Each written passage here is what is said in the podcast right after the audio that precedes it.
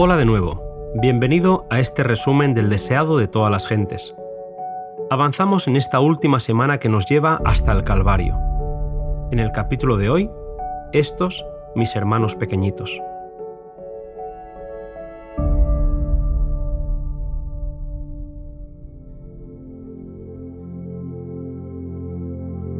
Cuando el Hijo del Hombre venga en su gloria y todos los santos ángeles con él, entonces se sentará sobre el trono de su gloria, y serán reunidas delante de él todas las gentes, y los apartará los unos de los otros.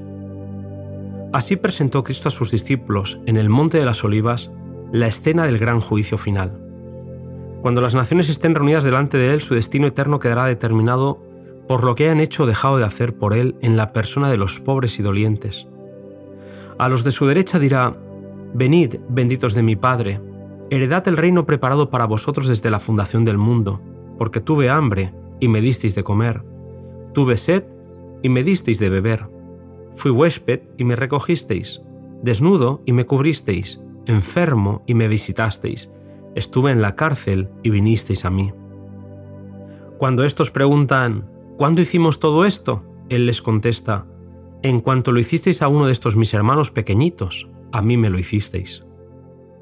Jesús anunció a sus discípulos que muchos vivirían con grandes dificultades a causa del Evangelio.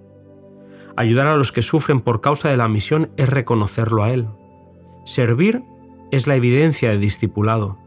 El amor nos une en la familia de Cristo. Aquellos a quienes Cristo elogia en el juicio pueden haber sabido poca teología, pero albergaron sus principios. Por la influencia del Espíritu Divino, fueron una bendición para los que lo rodeaban. Hay quienes adoran a Dios ignorantemente, porque viven los principios del Evangelio sin haber oído hablar del mismo. Aunque ignorantes de la ley escrita de Dios, oyeron su voz hablarles en la naturaleza e hicieron las cosas que la ley requería. Sus obras son evidencia de que el Espíritu de Dios tocó su corazón y son reconocidos como hijos de Dios. Los seguidores de Cristo no se han de sentir separados del mundo que perece en derredor suyo. El amor de Cristo no se limita a una clase, ya que fue derramado a favor de toda la humanidad. Los que han caído, los que se equivocan, los pecaminosos, son abarcados todos por el amor de Cristo. Y cada buena acción hecha para elevar a un alma caída, cada acto de misericordia, son aceptados como hechos a Él. No sabemos quiénes son los que han de heredar la salvación, pero los ángeles del cielo están recorriendo la longitud y la anchura de la tierra, tratando de consolar a los afligidos, proteger a los que corren peligro, ganar los corazones de los hombres para Cristo. No se descuida ni se pasa por alto a nadie. Dios no hace acepción de personas y tiene igual cuidado por todas las almas que Él creó. Al ayudar, consolar y servir, colaboramos con los ángeles celestiales. Cada hecho de misericordia produce música en el cielo ante el trono de Dios los que están a la izquierda de Cristo, los que le han descuidado en la persona de los pobres y dolientes, fueron inconscientes de su culpabilidad. Estuvieron absortos en sí mismos y no se preocuparon por las necesidades de los demás. Los ricos fueron frecuentemente indiferentes a las necesidades ajenas. En costosas moradas y magníficas iglesias se encierran lejos de los pobres. Gastan en satisfacer el orgullo y el egoísmo, los medios que Dios les dio para beneficiar a los necesitados, que con frecuencia se sienten tentados a ser envidiosos, celosos y están llenos de malas sospechas. Cristo lo contempla todo y dice, Yo fui quien tuve hambre y sed, yo fui quien anduvo como extraño, yo fui el enfermo, yo estuve en la cárcel, mientras que a vosotros os sobraba, yo sufría hambre.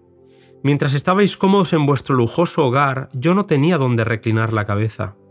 Mientras llenabais vuestros armarios con ropas caras, yo estaba en la indigencia. Mientras buscabais vuestros placeres, yo moría en la cárcel. Todos los días de vuestra vida yo estuve cerca de vosotros en la persona de aquellos afligidos, pero no me buscasteis, no os conozco.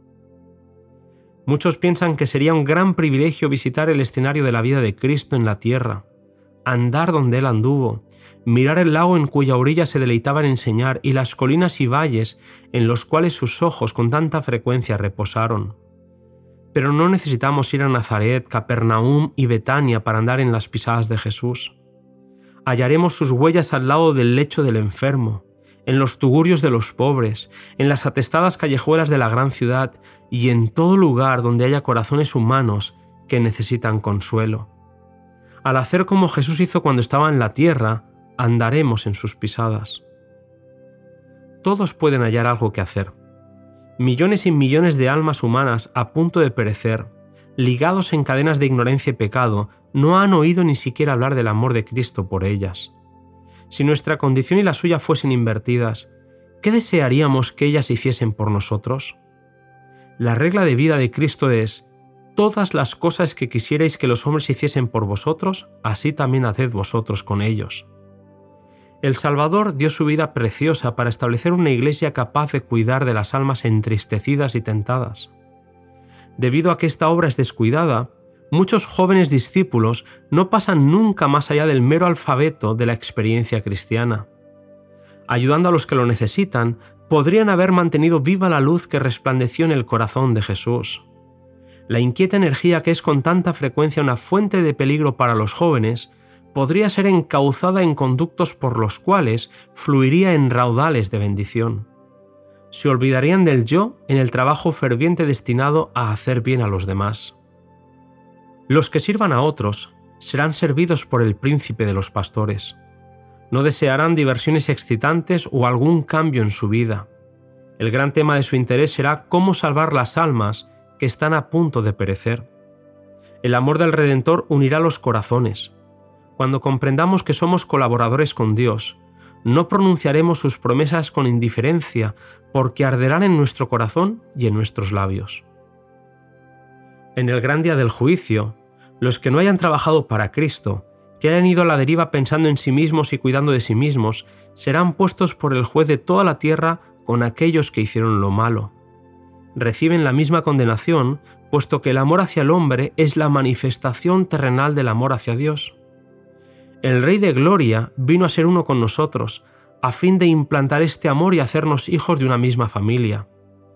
Cuando amemos al mundo como Él lo amó, entonces se habrá cumplido su misión para con nosotros. Estaremos listos para el cielo porque lo tendremos en nuestro corazón. Muchas gracias, queridos amigos, por acompañarnos en este resumen del deseado de todas las gentes. Seguimos con el capítulo 71 un siervo de siervos.